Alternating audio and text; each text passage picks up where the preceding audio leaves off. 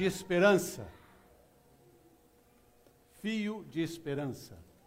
Eliette, eu quero pedir um favor para você. Pega para mim lá no escritório ou ali a, aquilo que eu trouxe e esqueci de trazer. uh, fio de esperança.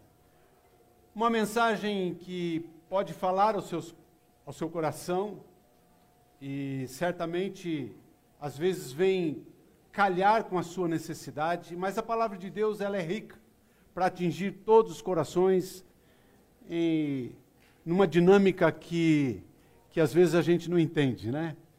Ah, mas busque a Deus, peça para que Ele fale ao seu coração. Ah, fio de esperança vai estar baseado em Lamentações 3, de 21 a 26, porém, Uh, eu preciso dizer para vocês que eu preciso dar um pano de fundo de Lamentações 1 e 2, e eu vou ser um pouco rápido porque são muitos versículos ali. O livro de Lamentações, ele foi escrito pelo profeta Jeremias, é uma composição de lamentações, de lamentos, de fatos ocorridos no ano 586 antes de Cristo. A cena é de guerra e de total desolação.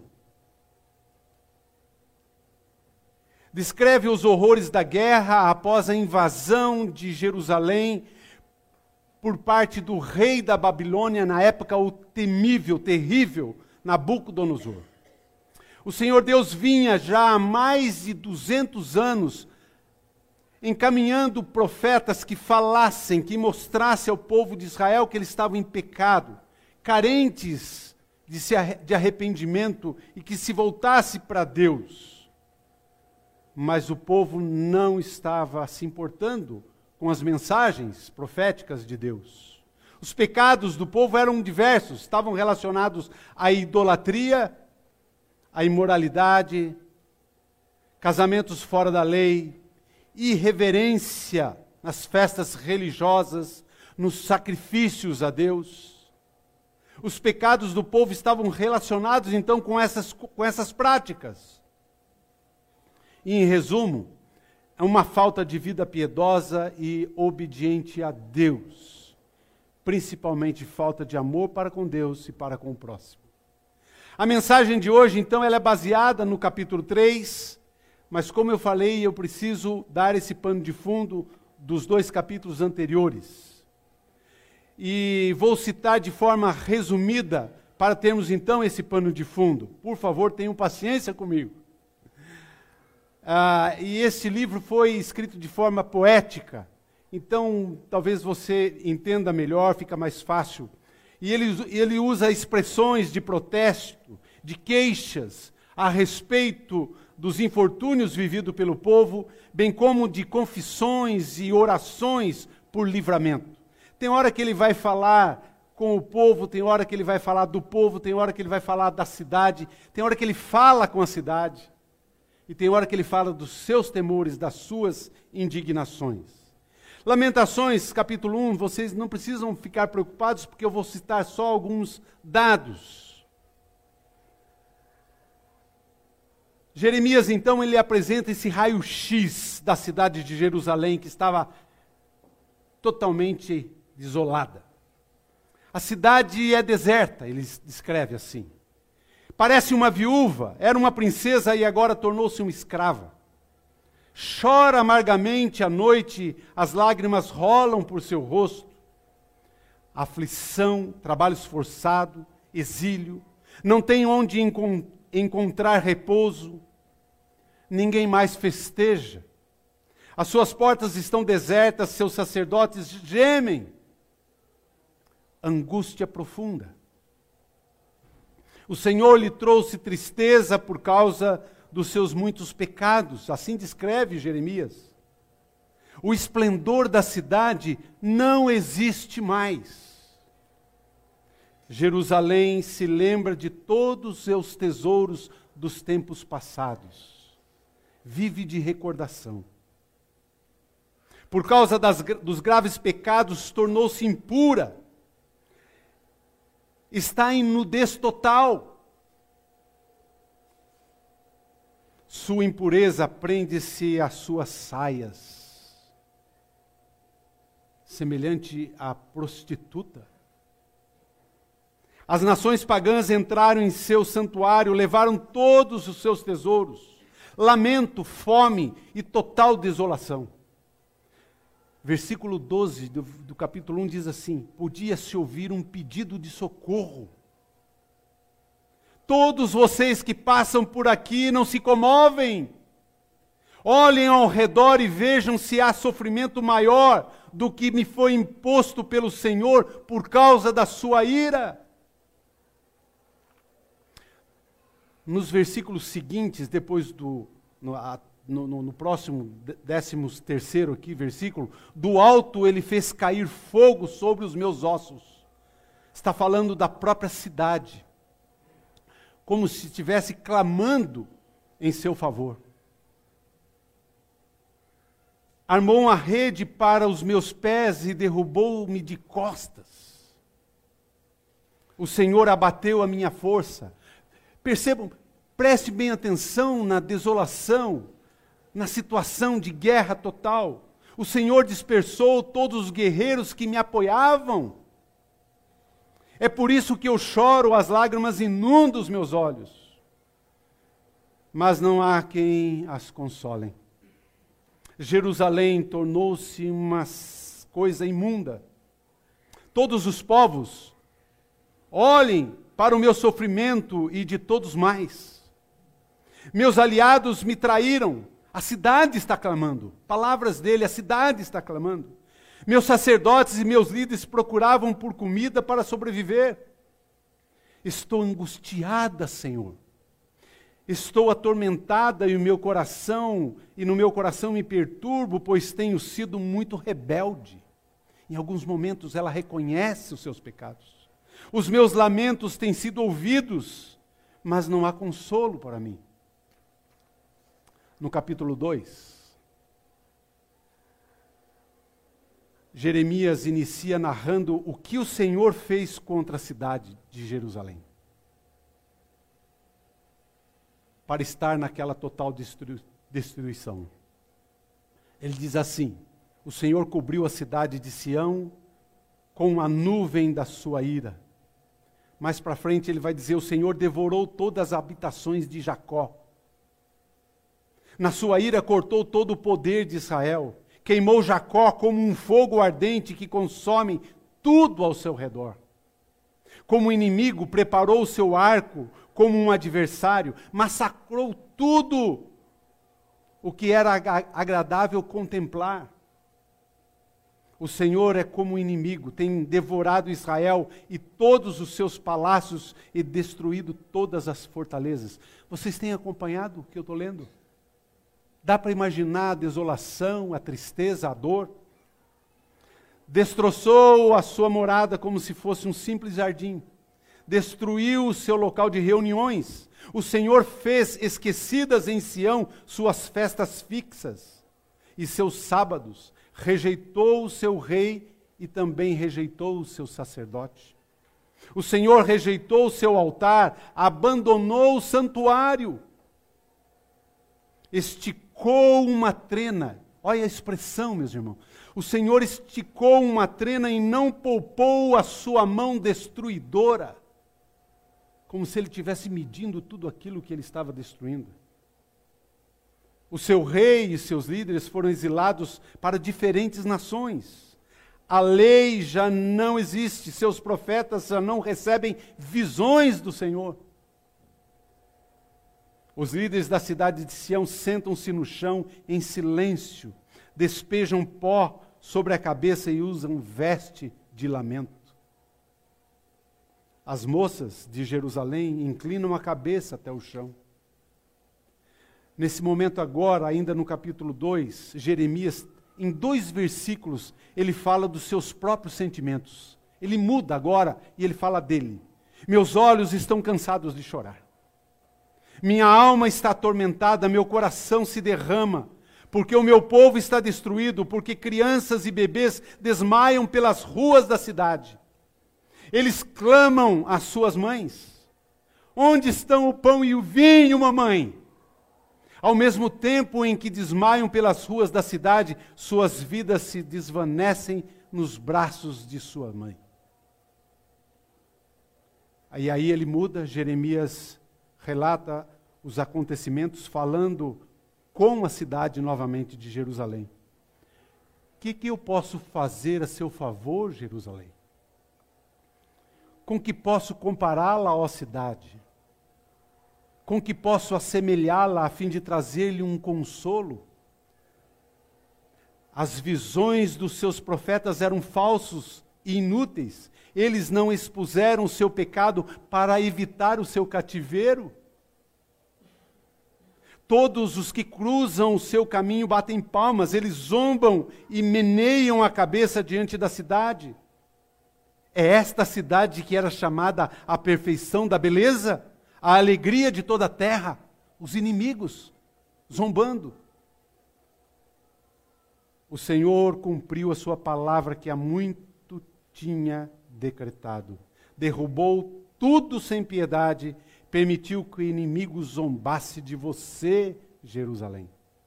Assim relata Jeremias.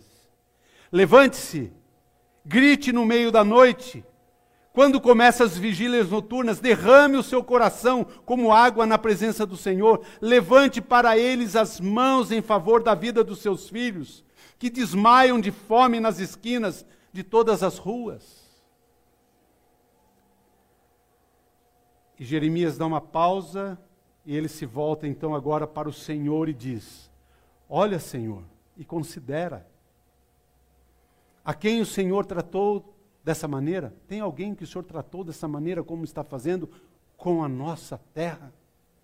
Deverão as mulheres comer os próprios filhos, as crianças de quem elas cuidaram? Deverão os profetas e os sacerdotes ser assassinados nos santuários do Senhor? Jovens e velhos espalham-se no meio ao pó das ruas. Meus jovens e minhas virgens caíram mortas à espada. Tu os sacrificaste no dia da tua ira. Tu os mataste sem piedade, Senhor. Que calamidade, meus queridos. Que tristeza. Que cenas horríveis. Terríveis podemos lembrar claramente, numa proporção menor, o que a Rússia está fazendo com a Ucrânia? Podemos pensar? Para quem assiste alguns lances, podemos imaginar as ruas cheias de pó, fumaça, de bombas. É triste, não é triste ver cenas como esta? Muito bem, e aí então, lá no capítulo 3, pano de fundo foi dado a situação em que Jeremias falou com o Senhor, falou e chorou amargamente. No capítulo 3, ele fala da sua própria tristeza. E aqui, meus irmãos, ele está falando assim: Eu sou o homem que viu a aflição trazida pela vara da sua ira, Senhor. O Senhor me impediu e me fez andar na escuridão e não na luz. Sim, ele voltou sua mão contra mim. Agora ele está falando dele mesmo, ele está sentindo vez após vez, o tempo todo, fez que a minha pele e a minha carne envelhecessem e quebrou os meus ossos. O Senhor me sitiou e me cercou de amargura e de pesar. Fez-me habitar na escuridão, como os que há muito morreram. Cercou-me de muros e não posso escapar, prendeu em pesadas correntes. Mesmo quando clamo ou grito por socorro, ele rejeita a minha oração. Versículo 9 diz: Ele impediu o meu caminho com blocos de pedra e fez tortuosas as minhas sendas. Como um urso à espreita, como um leão escondido, arrancou-me do caminho e despedaçou-me, deixando-me abandonado. Preparou o seu arco e me fez alvo de flechas. Atingiu meu coração com as flechas da sua aljava. Tornei-me motivo de riso de todo o meu povo. Nas suas canções eles zombavam de mim o tempo todo. Fez-me correr, me comer ervas amargas e fartou-me de fel. Quebrou os meus dentes com pedras e pisoteou-me no pó. Tirou-me a paz. Esqueci-me do que significa prosperidade. Por isso digo: meu esplendor já se foi, bem como tudo o que eu esperava do Senhor. Lembro da minha aflição, do meu de delírio, da minha amargura e do meu pesar. Lembro-me bem disso tudo e a minha alma desfalece dentro de mim. Versículo 20. Pausa. Pausa, tempo. Jeremias então está falando dele, porque ele falou assim: Olha, eu fiz lá, relatei tudo, mas agora é comigo. O Senhor está falando comigo. Ele está me deixando numa situação de calamidade. E eu quero chamar agora a sua atenção para verificar se isso tudo não tem alguma similaridade ou relação com a sua vida, com o momento que você está passando. Nós, meus irmãos, de maneira pessoal, também passamos por tempos difíceis, terríveis, de penúria, de dificuldades, e que às vezes podem ser comparados aos lamentos de Jeremias. E eu falo isso, meus queridos, não por necessidade minha só, mas eu falo isso por necessidades que a gente acompanha os irmãos da igreja. Pessoas que mandam mensagem chorando, pessoas que lamentam a situação, não sei o que eu faço, não sei para onde eu vou, a quem eu peço socorro. Que bom que o grupo de oração funciona e as irmãs estão orando, os irmãos estão orando, mas e a dor profunda de cada um? Como que a gente consegue? Por isso Deus me trouxe para falar ao coração daqueles que estão passando por situações idênticas, por aqueles que já passaram por situações idênticas, talvez no leito do hospital, talvez pelas sequelas da Covid, por talvez do medo, da dor. Talvez você possa parafrasear a oração de Jeremias. Talvez você possa dizer assim: Eu, como Jeremias, tenho visto a aflição trazida pela vara de Deus na minha vida. Tenho andado na escuridão e não na luz. Parece que o Senhor também voltou contra mim como se voltou contra Jeremias. Fez da minha pele e da minha carne se envelhecerem e quebrou os meus ossos. Talvez você tenha que chorar diante de Deus, falando como Jeremias. Parece que o Senhor me cercou de muros e não posso escapar. Prendeu-me por pesadas correntes. Muitas vezes eu grito por socorro, mas parece que o Senhor rejeita minha oração. Eu me sinto abandonado. Eu ligo para o irmão, não. Eu ligo para o outro, não. Eu ligo para o pastor, não. Senhor, onde o Senhor está? Como é triste, né? Como é difícil. Parece que o Senhor, então, é, é, é tudo como é, é, tudo como ervas amargas. Eu tenho mastigado isso, tem doído. Tem gosto de fel, eu não consigo controlar os meus filhos, eu não dou conta dos meus compromissos fora da minha casa, o convênio não aprova o meu atendimento médico e nem dos meus parentes, eu não sei para quem eu ligo mais, para que 0800 eu ligo. Meus parentes não me compreendem. Nós não chegamos a nenhum acordo. Eu estou aqui cultuando a Deus, mas minha cabeça está pensando no dia de amanhã no que eu tenho que fazer. É ou não é? Nas contas para pagar, nas situações difíceis, nas coisas que não andam, enfim. Nós somos às vezes uns Jeremias. Talvez você tenha que dizer, como Jeremias, esqueci o que significa prosperidade. Está difícil. Meu esplendor já se foi, bem como tudo que eu esperava do Senhor. Lembro-me bem disso tudo, e a minha alma desfalece dentro de mim. Meu querido irmão, minha querida irmã, talvez de fato você esteja nessa situação, ou quase nessa situação.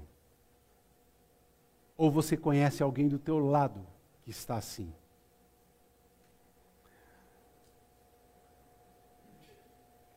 Mas você precisa se fortalecer no Senhor. Você precisa buscar a Deus. Alegre-se, pois existe uma esperança, uma esperança dada pelo Senhor.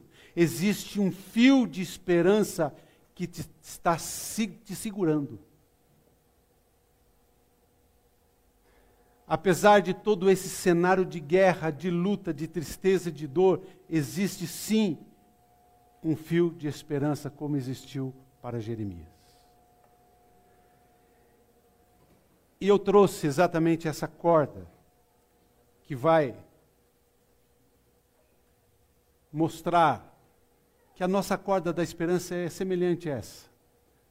Ela estava assim, né, firme, mas ela vai, vai quebrando, vai, vai rompendo os fios, vai atrapalhando, as coisas não andam bem e os fios vão se cortando, você fala assim: eu estou perdendo a esperança, eu não aguento mais, eu não suporto mais a dor, parece que as minhas orações não são ouvidas, eu não, eu não consigo. É aquele alguém que eu não vejo mais.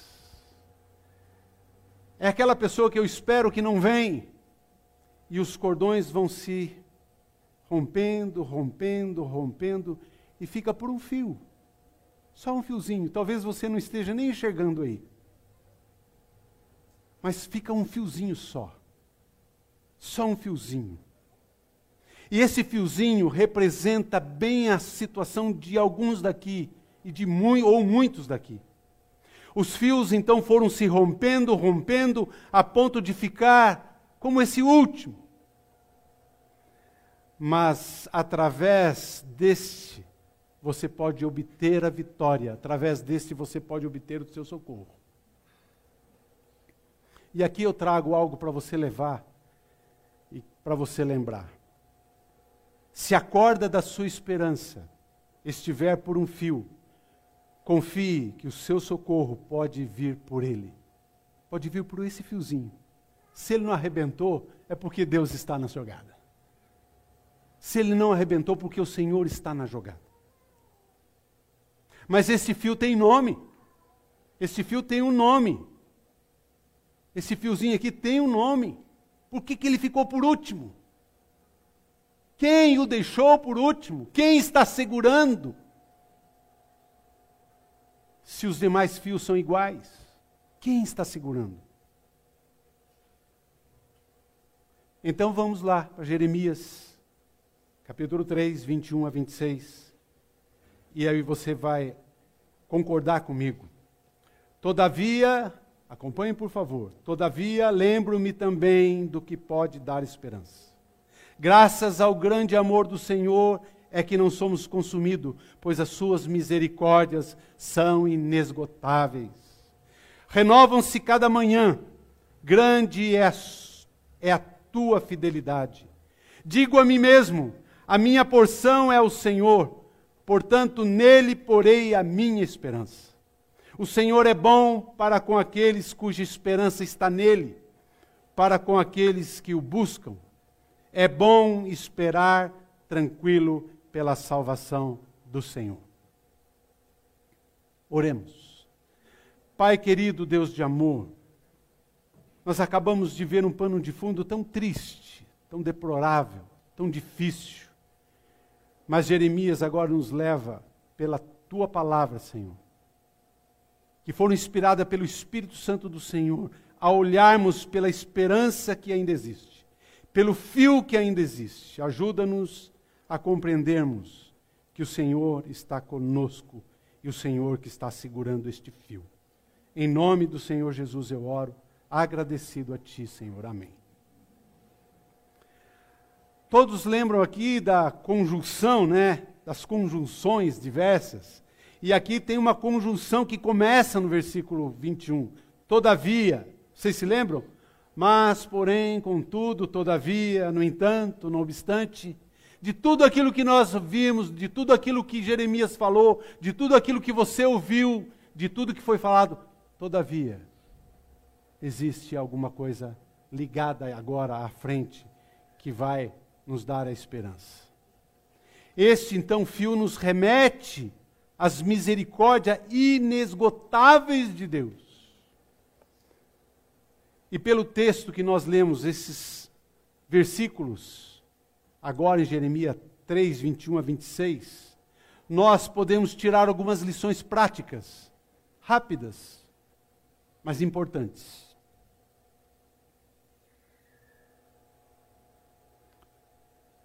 lembrar do que me pode dar esperança. Essa é uma lição para você e para mim. Nós devemos lembrar do que me pode dar esperança. Se está naquele fiozinho, algo pode me dar esperança. Todavia, lembro-me também do que me pode dar esperança. Eu lembro de tudo que eu vi lá, relatei tudo que está lá, desolação total, mas lembro também e trago aqui agora no meu coração, em minha oração, Senhor, eu posso lembrar daquilo que me dá esperança, diz Jeremias. Diante de todas as dificuldades, meus queridos, temos que usar essa prerrogativa. Lembrar daquilo que me pode trazer a solução para o sofrimento do meu coração, para a minha dor. Nós não podemos blasfemar contra Deus, xingar o Senhor. Não. Jesus mesmo disse: João 16, 33. Eu lhes disse essas coisas para que em mim vocês tenham paz. Neste mundo vocês terão aflições, contudo, tenham ânimo. Eu venci o mundo. Mas é bom esclarecer também que lembrar daquilo que me pode dar esperança independe da situação. Sua vida pode estar correndo tudo bem, tudo tranquila, mas você tem que estar sempre lembrando dessa esperança do Senhor. A segunda lição é agradecer ao Senhor pelo seu grande amor. Nosso coração deve voltar para o Senhor. Senhor, obrigado, porque mesmo nas lutas, nas dificuldades, eu encontro algo que vem do Senhor. Um anjo do Senhor apareceu. Alguém está me ajudando, Senhor. É do Senhor, só pode ser do Senhor. Então, nós devemos agradecer a Deus. Graças ao grande amor do Senhor é que nós não somos consumidos. Agradecer porque você está aqui, agradecer porque você acordou hoje, porque Ele te deu um dia, porque você está respirando.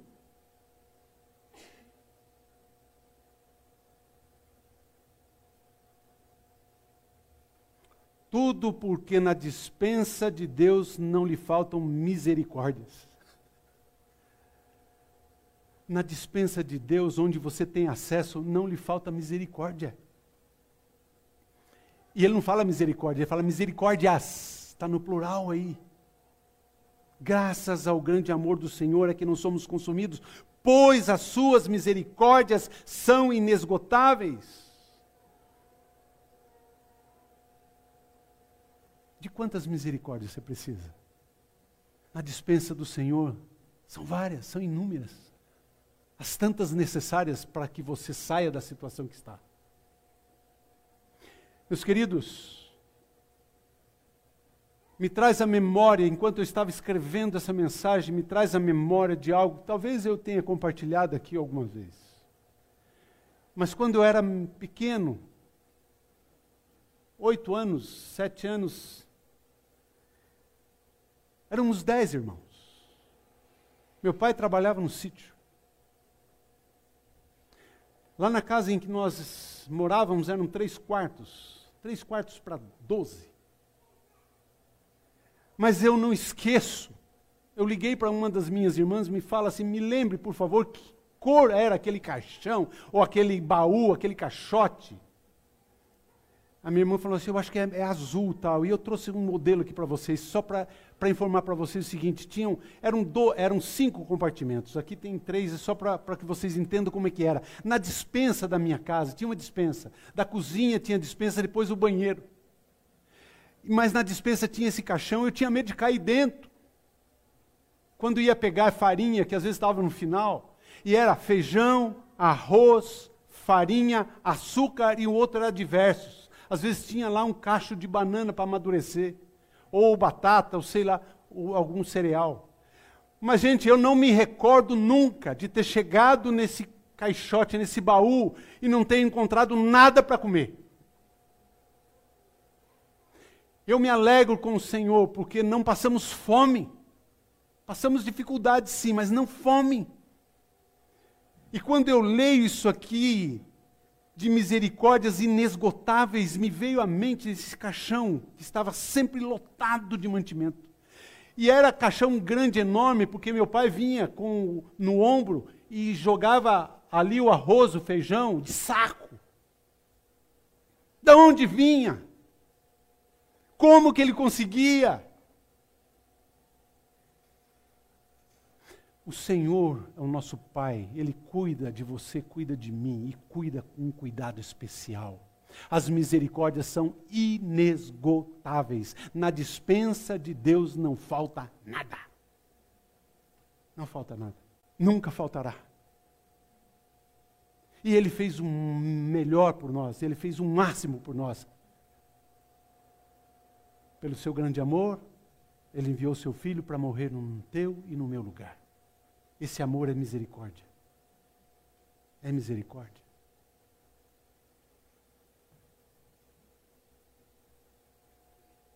Também as misericórdias são renovadas. Está sempre, acabou, vai lá. Acabou, vai lá. Está sempre enchendo, sempre trazendo algo para nós.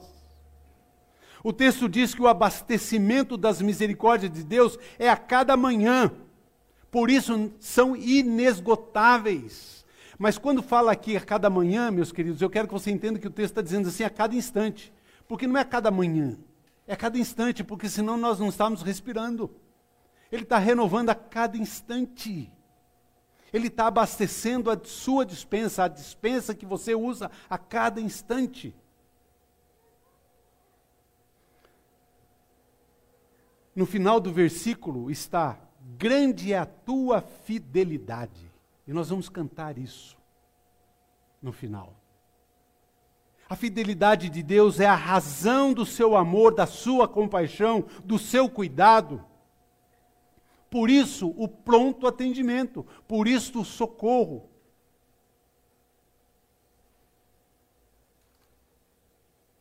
A outra lição que a gente vê é a minha porção é o Senhor. A sua porção é o Senhor, como de Jeremias? Digo a mim mesmo, ele está falando, digo a mim mesmo, como alguns salmistas falam, a minha alma, a minha porção é o Senhor, portanto, nele porei a minha esperança. Nele porei a minha esperança. O fio da esperança não se rompe, porque é Ele que segura do lado esquerdo e do lado direito, e com mãos firmes. Não se abale, não se abale, porque o Senhor está no controle, direita e da esquerda, segurando o fio da tua esperança.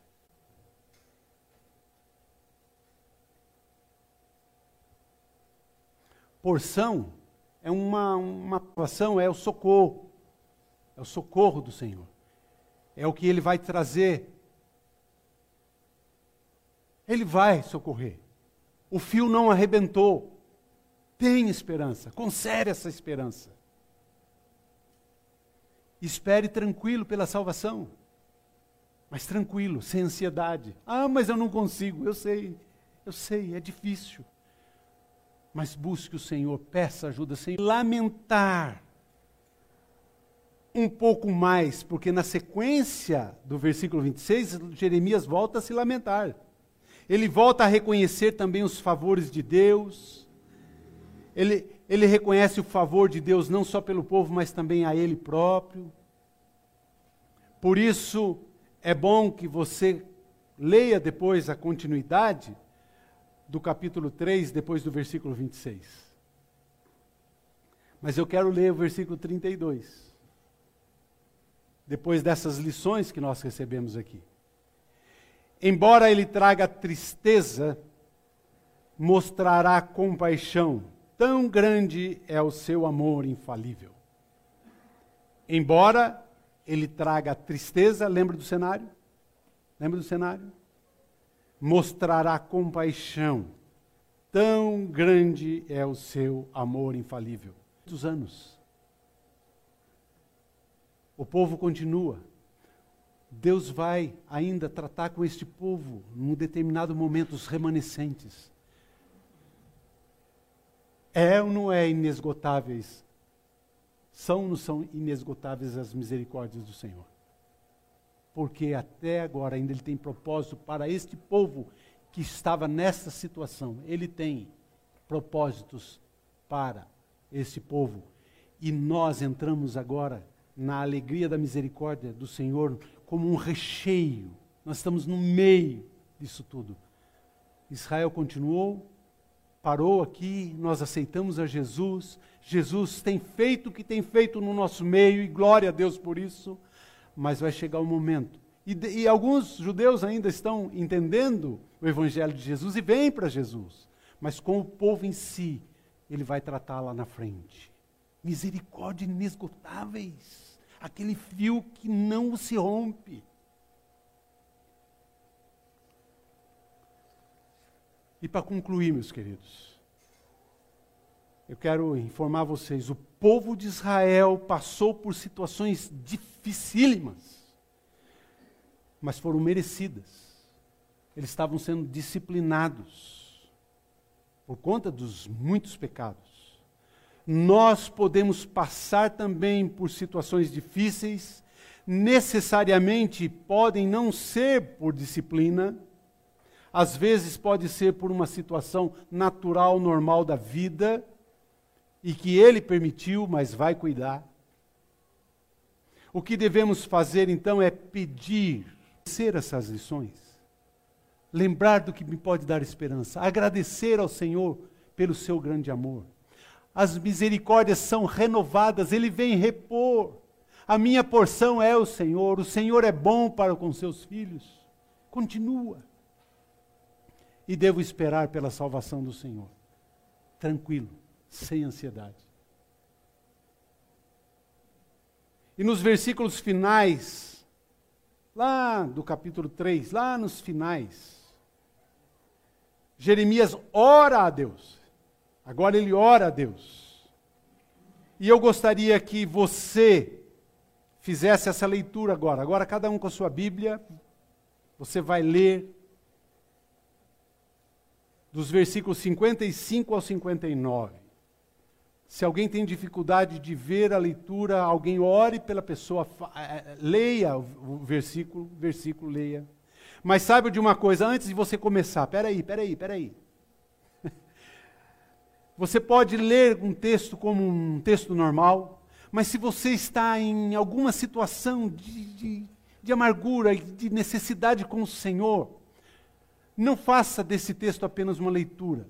Ore, faça uma oração. Use as palavras de Jeremias para falar com Deus.